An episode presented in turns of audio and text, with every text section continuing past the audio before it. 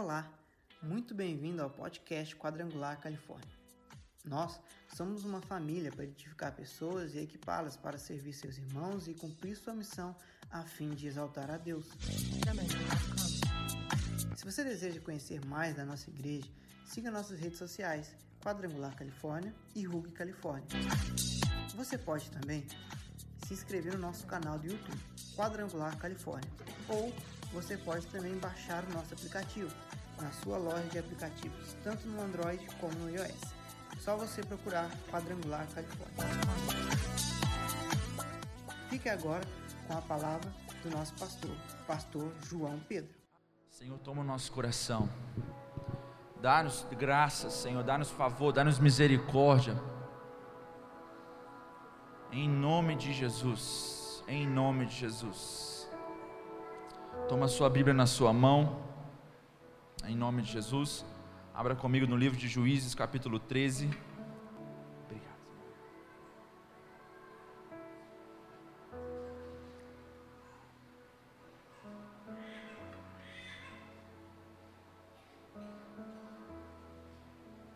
Juízes capítulo 13, no versículo 1.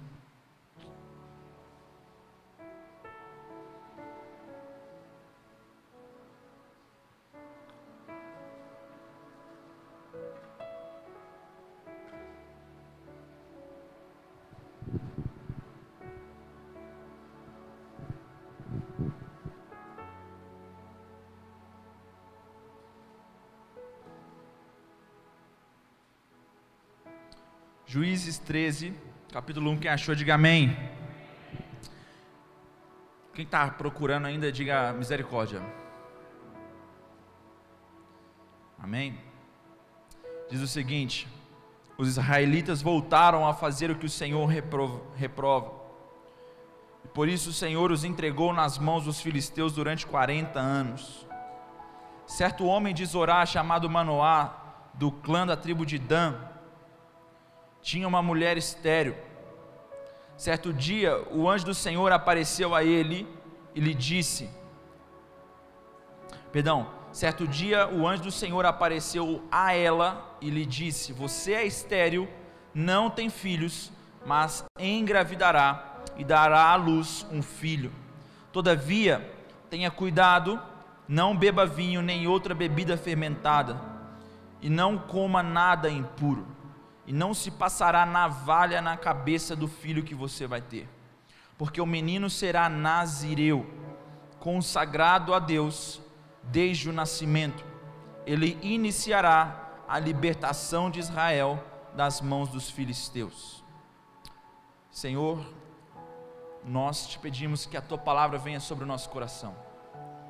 Pai, abre os nossos ouvidos, que a nossa, o nosso coração esteja no Senhor nessa manhã queremos te ouvir, queremos receber aquilo que o Senhor tem a fazer nesse lugar nas nossas vidas.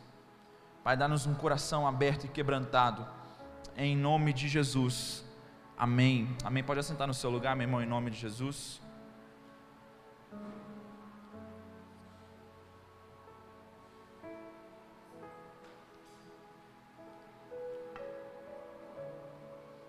Glória a Deus. Quantos aqui já já ouviram a história de Sansão? Diga amém. Eu cresci ouvindo a história de Sansão. E eu gosto muito da história de Sansão, porque Sansão ele, ele é ele é igual aquele amigo que a mãe fala para o filho e fala assim: olha, tá vendo? Não seja como ele. Não faça como ele fez. Porque Sansão, ele é a própria, aquele próprio dito, né? Aprenda com o erro dos outros. Sansão era um homem muito promissor. Ele havia uma promessa de Deus sobre a vida dele. Assim como eu sei que cada um de vocês aqui, vocês carregam uma promessa, não só uma promessa, mas várias promessas de Deus sobre a sua vida. Cada um de nós aqui carregamos um propósito santo e especial da parte de Deus para nós. Cada um de nós aqui do mais novo ao mais velho, nós temos um futuro. Nós, Deus tem um plano de futuro onde Ele vai nos usar e Ele vai fazer coisas impressionantes sobre, através das nossas vidas em nome de Jesus. Quantos creem nisso? Diga amém. Eu não digo nem só o que Deus vai fazer, meu irmão, mas eu falo também sobre, sobre nesse contexto que Deus vai te usar a fazer. Porque por muitas vezes a gente fica se preocupando, né? O que Deus vai fazer por mim? Quando Deus ele já fez muita coisa por nós e Ele só está esperando agora que nós sejamos agora usados por Ele. E a Bíblia fala que o Senhor Deus ele ele chama Manoá e a sua mulher, que era estéril, e diz à sua mulher: Olha, você é estéril, você não pode ter filho, mas eu vou te dar um filho. Eu vou permitir que você dê a luz a um filho. E esse filho, ele será usado pelo Senhor. Ou seja, existe uma palavra, uma promessa de Deus. Existe um futuro agora desenhado pelo Senhor. Existe algo projetado para que Deus fizesse na vida de Sansão. E nós conhecemos a história de Sansão. Sansão cresce, e ao contrário do que muita gente a, a, a, acredita, Sansão não era um homem fisicamente forte, mas ele operava na força do Senhor sobre ele. Então Sansão cresce e se torna um homem poderoso, muito poderoso pelo Senhor, e Deus usa Sansão, e a expectativa de Deus era usar Sansão para livrar o povo do julgamento dos filisteus. Porque capítulo 13 começa dizendo que os israelitas voltaram a fazer o que o Senhor reprova, e agora então eles voltaram a estar nas mãos dos inimigos, dessa vez nas mãos dos filisteus. Então, o que eu quero que você entenda? Sansão carrega uma palavra de Deus sobre a vida dele, Sansão carrega uma promessa de Deus sobre a vida dele, que ele seria usado por Deus para trazer libertação para o seu povo. Sabe, meu irmão, deixa eu dizer algo para você que está aqui nessa manhã. Existe um propósito de Deus, existe um plano de Deus, existe uma vontade de Deus sobre a sua vida, para que você seja uma pessoa, para que você seja um juiz, a trazer libertação sobre a sua família, sobre as pessoas a quem você ama, sobre os seus amigos, sobre outras pessoas que talvez você ainda nem conheça, mas Deus te levantou para libertar outras vidas em nome de Jesus. Quantos creem nisso? Diga amém. E a Bíblia fala então que Sansão ele cresce, ele começa a, a, a viver a sua vida agora como homem. Sansão deveria ter sido um bom líder. Ele ficou à frente dos, dos israelitas por volta de 20 anos. Mas todos nós sabemos o fim de Sansão. Sansão então se envolve com Dalila. Dalila faz de tudo para poder descobrir o segredo da força de Sansão porque os filisteus, os seus inimigos, já estavam é, por aqui com Sansão e queriam dar um fim em Sansão, porque Sansão tinha feito muita coisa extraordinária. Um episódio que eu gosto muito de Sansão é em Juízes capítulo 15, quando a Bíblia fala que ele, com uma queixada de jumento, ele mata mil homens com a força do braço. Sansão era um cara muito impressionante. Aquilo, a graça de Deus sobre a vida de Sansão era algo diferente. E, a, a, ao final daquele episódio da Bíblia fala que quando Sansão ele se depara com muita sede e, e ele, ele se coloca a ponto de morrer de sede, ele ora ao Senhor e o Senhor responde a sua oração. Sabe, no meio de toda a sujeira, meu irmão, exi, existem algumas coisas aqui muito importantes de se guardar. De todas, de, no meio de muita coisa que Sansão não ensina a fazer, nós também aprendemos com Sansão o que se fazer no nosso momento de maior dor, de maior tristeza, de maior dificuldade, se nós voltamos o nosso coração e a nossa dependência ao Senhor em oração e entrega, o Senhor ele certamente responderá a nossa oração com socorro em nome de Jesus. Amém? E a Bíblia fala então que Sansão conta o seu segredo da Lila e, ela, e ele diz, né? Olha, o segredo é está nos meus cabelos. Se rasparem os meus cabelos, eu perderei toda a minha força. A Bíblia diz então que Sansão adormeceu, Dalila cortou seus cabelos e amarrou Sansão, e os filisteus chegaram, levaram ele preso, furaram seus olhos e o colocaram é, numa espécie de uma, de, uma, de uma arena, de um teatro, um lugar onde agora os inimigos zombavam de Sansão. Sansão começa com uma palavra poderosa de Deus, mas o seu fim é completamente terrível. E nem mesmo o seu último ato em vida, que foi orar ao Senhor para que ele recebesse força de novo, para matar aquelas pessoas que estavam ali, nem mesmo isso redimiu toda uma vida de erros, toda uma vida de negligências que Sansão viveu. O que eu quero dizer para você nessa manhã, irmãos? Hoje é culto de Santa Ceia. E naturalmente, quando nós estamos num culto de Santa Ceia, nós voltamos os nossos olhos para dentro de nós mesmos. Porque o que, que o apóstolo Paulo diz? Avalie, pois, o homem a si mesmo, assim como a do pão e beba do cálice. Então, o culto de Santa Ceia, eu entendo que é como um culto aonde eu vou passar a minha vida limpo diante de Deus. E eu quero falar um pouco sobre isso aqui bem rápido. Quando o anjo do Senhor aparece à mãe de Sansão, falando a respeito dele, o anjo do Senhor diz que o menino será um nazireu. Diga comigo, nazireu. Mais forte, diga nazireu. O que que, o que, que era um nazireu? O nazireu nada mais era do que um, um, um homem, uma mulher, uma pessoa que fazia o voto o voto do Nazireu. E esse voto do Nazireu, ele consistia basicamente é, em três coisas. Três coisas que a pessoa que fazia o voto do Nazireu deveria se abster delas. Primeira delas, o Nazireu, que no caso Sansão, não deveria tomar vinho. Por que não deveria tomar vinho? Porque o vinho atrapalha a mente, ensoberbece os pensamentos, tira a, a, a sanidade mental. E a primeira coisa que eu quero falar com você nessa manhã, meu querido, entenda comigo aqui nessa manhã em nome de Jesus. Nós temos uma promessa, tem uma promessa, tem uma palavra de Deus sobre a sua vida, meu irmão.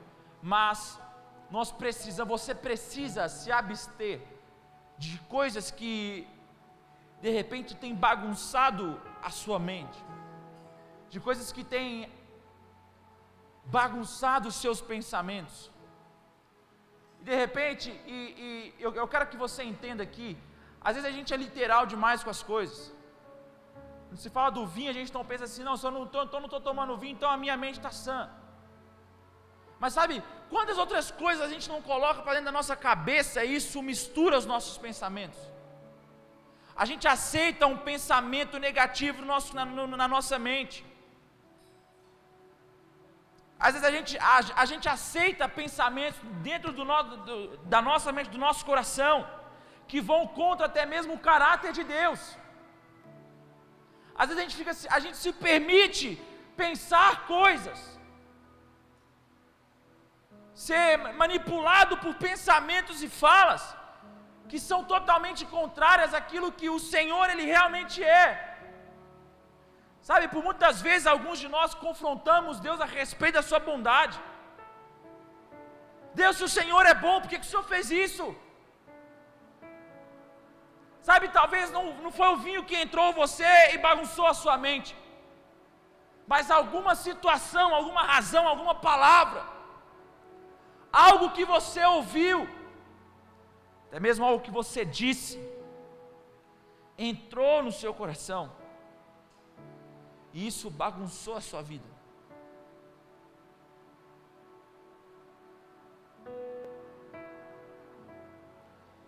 Quando a Bíblia fala sobre o nazireu não tomar vinho para manter o seu pensamento claro, fala sobre o seu pensamento estar voltado único e exclusivamente àquilo que vem do alto. Porque é, parece um pouco estranho, mas aquilo que domina a nossa mente vai dominar também a, a, forma como nós vemos as situações. Quando nós falamos sobre nós temos uma mente 100% ligada no Senhor, fala sobre nós estarmos atentos a tudo aquilo que Deus está fazendo. Mas quando a minha mente está focada em procurar alguma outra coisa, em uma outra situação, então eu vou acabar encontrando aquilo. É, é a mesma coisa de você chegar num lugar e você programar sua cabeça e dizer o seguinte: eu quero procurar os erros desse lugar.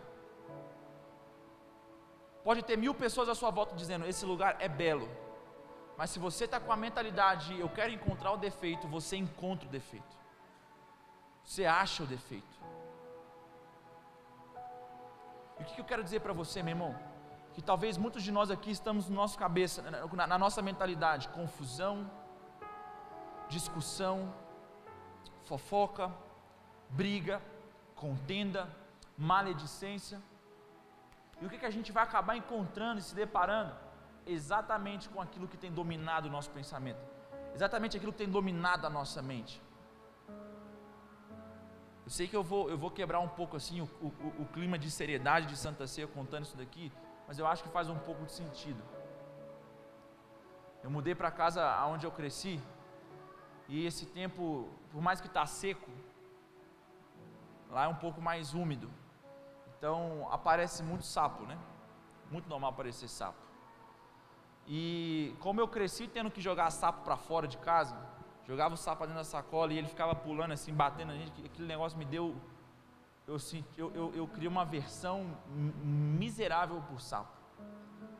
Eu tenho um nojo absurdo. Eu não sei se, se mais alguém tem aqui, mas eu, irmãos, eu detesto ver sapo. E lá não é aquele sapinho assim, bonitinho, né? Aquele sapinho bonitinho que o povo cria em casa. É só aquele sapo cururu, sapo boi. Aquela coisa grande assim, aquele negócio feio. Que só de pensar já me dá até arrepio, irmãos. E todo dia eu, eu chego lá em casa, eu estou achando um sapo. Eu fico perturbado, que eu olho, me dá, eu tomo um susto, meu coração fica perturbado. Então, o que, que a minha cabeça fica programada toda vez que eu chego lá em casa? Eu vou entrar devagar, para não achar um sapo e não tomar um susto com ele. E o que, que acontece? Tem dia que não tem nada lá, mas eu fico refém do meu pavor, do meu medo. Em outras palavras, o que eu quero dizer para você, irmãos? que às vezes nós, nos, nós mesmos nos aprisionamos. Nós mesmos aprisionamos a nossa vida pelos nossos pensamentos. Por isso, nós que carregamos promessa de Deus, nós temos que ter o nosso pensamento voltado ao Senhor. Porque enquanto eu pensar nos meus temores, enquanto eu pensar naquilo que me gera medo, pavor, naquilo que eu detesto, naquilo que eu odeio, até mesmo quando essas coisas não existirem, eu vou estar reféns a elas acontecerem. Meu coração não vai estar em paz. Quantos entendem isso aqui? Diga amém. A segunda coisa que a Bíblia fala sobre o Nazireu é que o Nazireu não poderia cortar os seus cabelos. E muita gente acredita que a razão de Sansão ter perdido toda a sua força foi o cabelo. Não foi só uma simples razão, mas naquela altura do campeonato, o cabelo de Sansão era a última aliança dele no voto do Nazireu, que ele rompeu ela. E o que, que o cabelo fala dentro desse voto? Mas ele fala sobre uma, uma, uma aliança de identidade. Eu creio numa aliança de identidade. E eu, eu creio que por muitas das vezes nós, pessoas com promessa de Deus, nós temos palavras de Deus sobre a nossa vida, nós temos arrancado nós temos permitido que a nossa identidade ela seja minada, ela seja cortada, ela seja dissipada da nossa vida. Nós carregamos uma identidade poderosa de filho de Deus. Você pode pensar que isso nem é tão grande, mas para mim é. Para mim, a coisa mais importante que aconteceu na minha vida foi eu me tornar filho de Deus. Maior do que qualquer coisa que eu vá receber em vida ou em morte, para mim a maior bênção é ser chamado de filho de Deus. É, é isso que eu sou, irmão. É isso que você que recebeu Jesus no seu coração é. Você é filho de Deus. Mas por muitas vezes a gente tem permitido pessoas cortarem a nossa identidade. Não, você não é filho de Deus. Você é filho de um bêbado e como filho de bêbado você também será um bêbado. Não, você é filho de pais amaldiçoados e como filho de pais amaldiçoados você será amaldiçoado. Não, você viveu nesse contexto, então nesse contexto você vai viver. E nós vamos permitindo que pessoas vão cortando aquilo que o Senhor nos deu. Nós permitimos que pessoas vão arrancando de nós, situações vão arrancando de nós, até mesmo os nossos pensamentos vão acabando dentro do nosso coração, aquilo que nós somos, aquilo que marca quem eu sou. Às vezes é o meu medo, o sentimento de rejeição, Talvez você já foi muito rejeitado na sua vida, menosprezado e desprezado. Talvez você já foi muito subestimado na sua vida. Talvez você é o, é o filho que o, que o seu pai te abandonou, que a sua mãe te amaldiçoava. Mas essas coisas, meu irmão, elas não podem ter poder sobre aquilo que o Senhor Jesus conquistou na cruz do Calvário, que foi o meu direito de me tornar filho de Deus. Ninguém pode roubar isso de mim. Ninguém pode roubar de mim aquilo que eu sou. Sabe, nós que carregamos uma promessa de Deus, nós carregamos uma palavra de Deus na nossa vida, meu irmão. Nós precisamos guardar a nossa identidade no nosso coração e não permitir que nada venha tomar de nós a certeza de quem nós somos em Deus. Quem você é em Deus? Quando a tristeza bate, quem você é? Quando a sua angústia vem, quem você é, meu irmão? Quando, quando, quando o desespero bate, quem você é? Quando a, a, a morte bate na porta, quem você é? Quando a doença bate na porta, quem você é? Porque essas coisas, porque se essas coisas estão roubando de nós a nossa convicção de quem somos no Senhor, nós estamos permitindo que essas situações tomem de nós o bem mais precioso que recebemos na nossa vida, que foi sermos encontrados como filhos de Deus.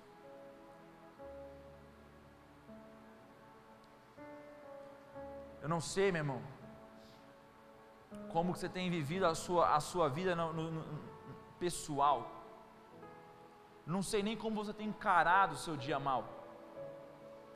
Mas o que eu sei é que enquanto o dia mal roubar de você aquilo que você é no Senhor, você continuará sendo escravo, você continuará sendo aprisionado, você continuará sendo uma razão de, de zombaria do inimigo sobre a sua vida.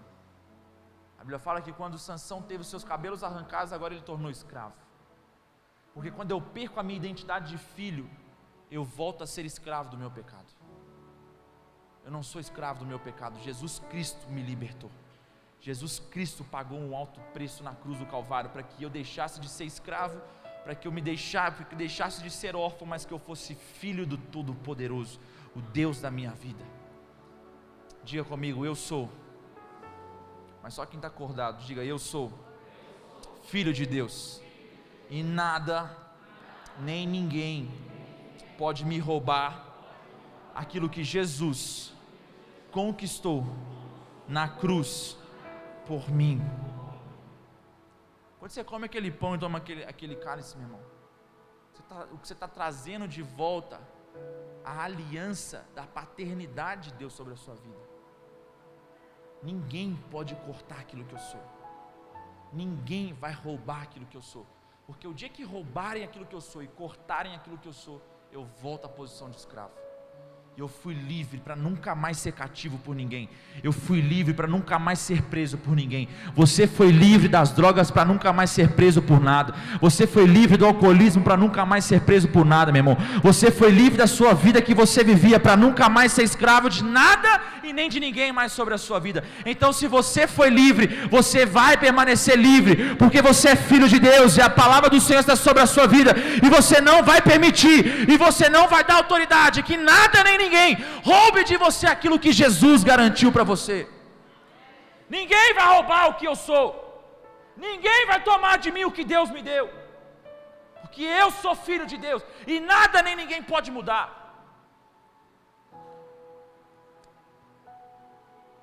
O terceira, a, a terceira parte da aliança, do voto do Nazireu, e eu acredito que essa foi o pior erro de Sansão, porque foi o primeiro erro de Sansão. Porque deixa eu dizer algo para você, meu irmão.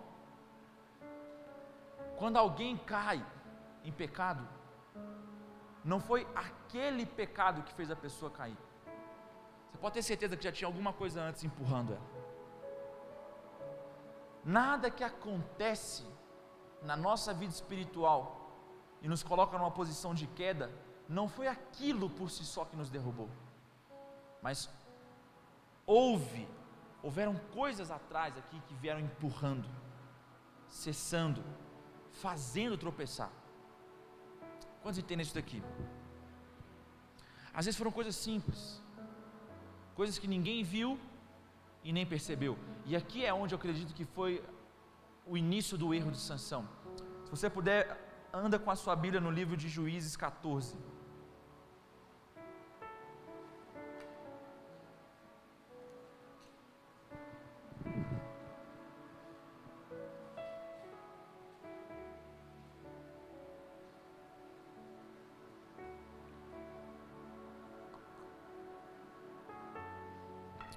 Terceira aliança do Nazireu? Primeiro, não bagunçar a sua mente, não beber vinho, ter a sua mente no Senhor, não cortar o seu cabelo, não perder a sua identidade no Senhor.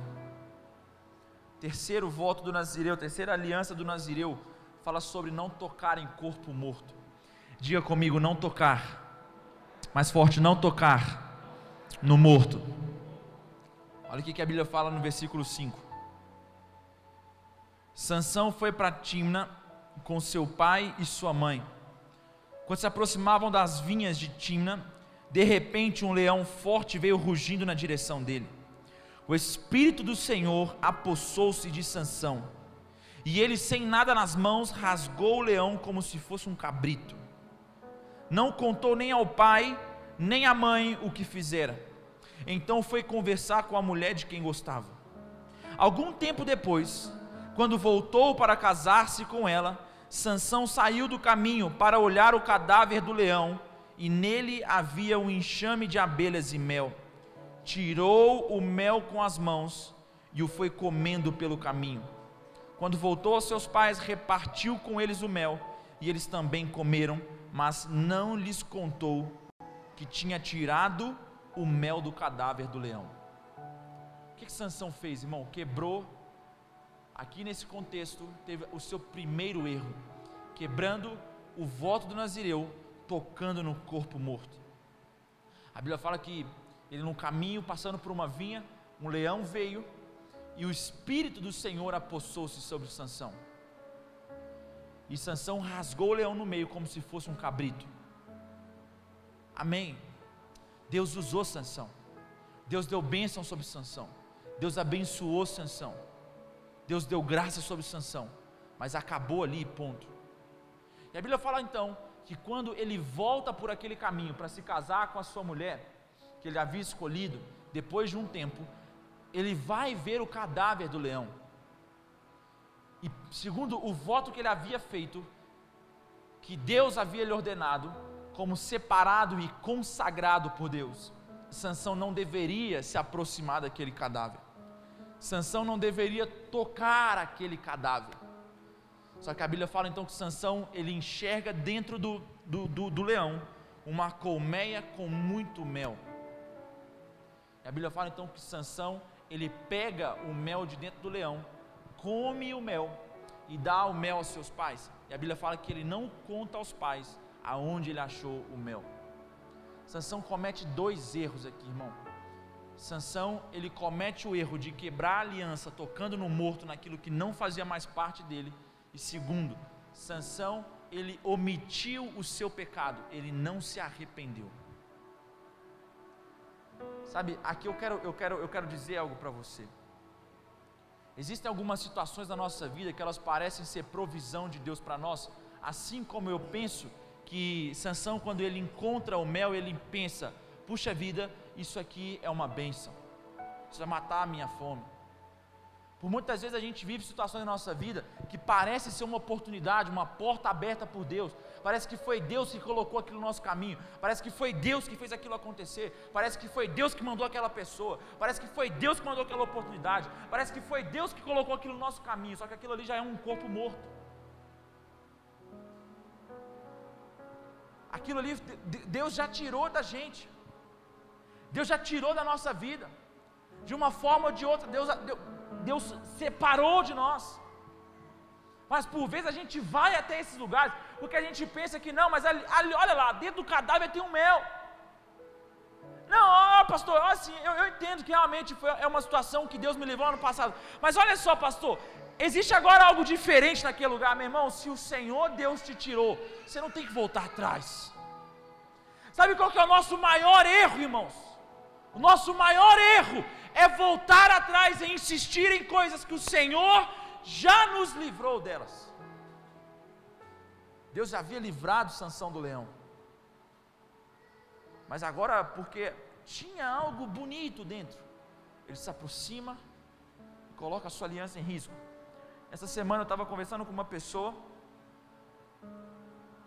uma pessoa muito de Deus na minha vida, e, ela, e, ela, a gente estava com, com, comentando sobre algumas pessoas, algumas pessoas que nós conhecemos, que caíram nesse erro. E ela me disse o seguinte: João, em nome de Jesus, nunca toque no morto. Nunca, nunca. Não seja como Sansão. Não, não vai tirar o mel de dentro do, do, do leão. Foi morto, Deus matou, não presta mais, isso vai te contaminar. Isso vai quebrar a sua aliança com Deus. Não importa que tenha algo muito bom para você, não importa que ali tenha algo muito muito satisfatório a você, que vai satisfazer você, se Deus tirou, se Deus acabou, se Deus aniquilou, então não mexe naquilo. E sabe, irmãos, quantos de nós, nós talvez nós estamos aqui hoje nessa noite, nós temos nessa manhã nós temos promessas de Deus, nós temos palavras de Deus, mas a gente tem tocado num monte de morto por aí, nós temos contaminado a nossa própria vida, porque quando o voto do Nazireu proíbe o tocar no morto, fala sobre manter-se puro, fala sobre pureza, e muitos de nós aqui estamos negociando a nossa pureza por uma porção de mel dentro daquilo que nos, do, daquilo que nos contamina. Quantos de nós, quantos Sansãos por aí, com promessa de Deus, com palavra de Deus, não caíram na sua vida, porque se contaminaram por um pouco de mel dentro do leão. Talvez eu e você nós estamos aqui. Deixa eu dizer algo para você, meu irmão. O fato de você estar aqui nessa, nessa, nessa, nessa manhã, não quer dizer que você, não, pastor, eu não sou como Sansão. Porque depois que Sansão se sujou, ele continuou juiz. Ele continuou no meio do povo.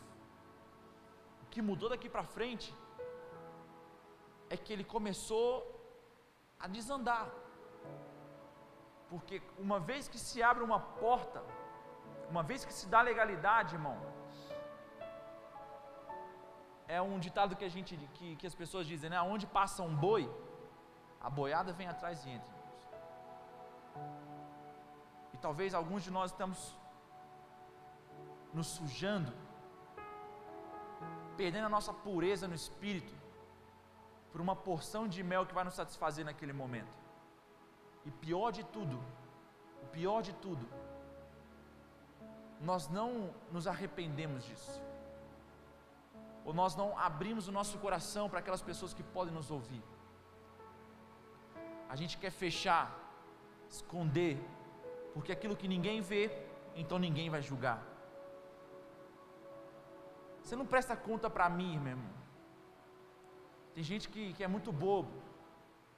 E eu digo isso aqui para você, meu irmão. Se algum dia você deixar de pecar porque eu estou perto de você, não mudou nada. Você só deixou de pecar com medo de Deus ser julgado. Você não deixou de pecar porque você, puxa vida, eu amo a Deus, eu não quero, eu não, não quero cometer aquilo que levou o meu Senhor à morte. Não é por amor de mim, mas é por medo do julgamento. Por isso, às vezes, a gente esconde as nossas falhas, a gente esconde os nossos erros, a gente esconde aquilo que tem sujado o nosso coração. Eu quero terminar para nós orarmos agora, nós vamos cear ao Senhor. E sabe, irmão, eu não estou aqui dizendo para você nessa noite, não sei se você está em pecado. Não sei se você pecou. Não sei se você tocou no morto. Não. O que eu estou dizendo para você é: volte o seu coração ao Senhor. Se arrependa do seu pecado. Refaça a sua aliança com Deus. Refaça a sua aliança com o Senhor. Feche os seus olhos no seu lugar em nome de Jesus.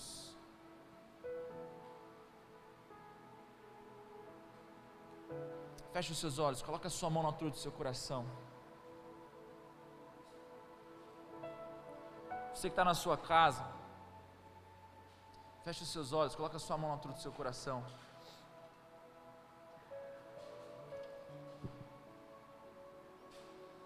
Talvez você está aqui nessa noite, nessa manhã, perdão. A sua mente está perturbada.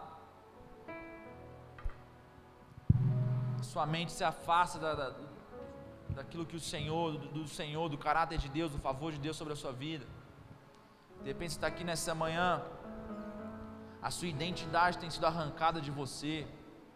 Você tem permitido a tristeza, a angústia, a dificuldade, o perigo arrancar de você a sua identidade, a se voltar como escravo, como órfão, sendo filho. Talvez você está aqui nessa manhã, meu irmão, você se sujou, você perdeu, você colocou a sua pureza no Senhor em risco por uma pequena porção de mel. Você negou, melhor, você negociou a sua pureza no Senhor. Assim como Esaú negociou a sua primogenitura por um prato de lentilha, assim como o filho pródigo negociou a bênção do seu pai por uma vida de aventura. Talvez você negociou a sua vida no Senhor. Só que a boa notícia é que assim como o filho pródigo, quando ele volta para casa, ele encontra o seu pai lhe esperando. Sabe, meu irmão, eu quero dizer algo para você nessa manhã. Não importa aonde você encostou, aonde você encontrou, aquilo que você negociou, aquilo que você fez, ou você deixou de fazer se você colocou ou não, se você permitiu ou não perder a sua identidade no Senhor, se você está com a sua mente, com, com a sua cabeça totalmente é, é, é, é, perturbada, nessa manhã o seu Pai te espera. Nessa manhã o nosso Pai nos espera, para que a aliança seja refeita, para que a vida seja reconectada, para que a graça do Senhor continue sobre a nossa vida, para que o favor dele venha sobre nós, mas é necessário arrependimento. É preciso parar de esconder o leão. Preciso parar de esconder aquilo que tem roubado a sua pureza no Senhor. Então, com seus olhos fechados nessa manhã, comece a falar com Deus. Se apresenta ao Senhor. Clame a Ele pela sua misericórdia.